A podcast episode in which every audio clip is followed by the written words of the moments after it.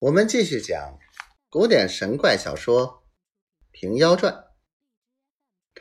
那人谦道：“何不晚些出来？”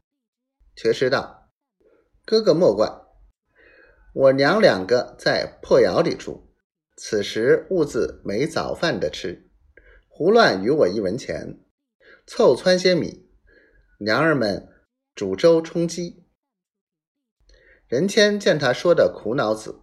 要与他一文钱，去腰间摸一摸看，却不曾带得出来。看着却是道：“我有钱也不争这一文，今日未曾发誓。”瘸师见他说没钱，便问哥，便问道：“哥哥，炊饼怎的卖？”人谦道：“大的两文钱一个，小的一文钱一个。”瘸师便从怀中。取出三文钱来，摊在盘中道：“哥哥，卖个炊饼与我娘吃。”任谦收了两文钱，把一文钱还了瘸师。我也只当发誓，将这一文施舍于你。瘸师得了一文钱，藏在怀里。任谦去蒸笼内，取出一个大一个小，递与瘸师。瘸师伸手来接，任谦看他手。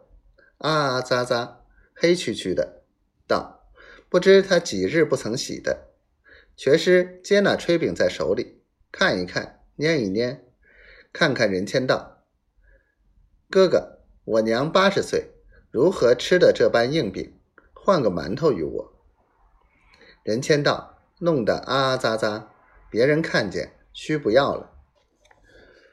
安在前头叉里，再去。”蒸笼里捉一个馒头与他，瘸师接得在手里，又捻一捻，问任谦道：“哥哥，里面有甚的？”任谦道：“一包精肉在里面。”瘸师道：“哥哥，我娘吃长素，如何吃的？换一个沙县与我。”任谦道：“未曾发誓，撞着这个男女，待不换与他。”只见架子边又有许多人热闹，只得忍气吞声，又换一个纱线与他。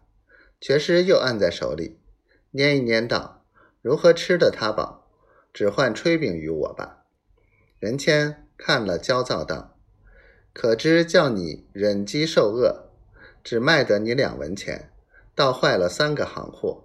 这番不换了。”瘸师道：“哥哥休要焦躁。”两个炊饼如何吃的？我娘俩饱，不如只汆些米煮粥吃吧。去架子上捉了铜钱，看着架子上吹口气便走。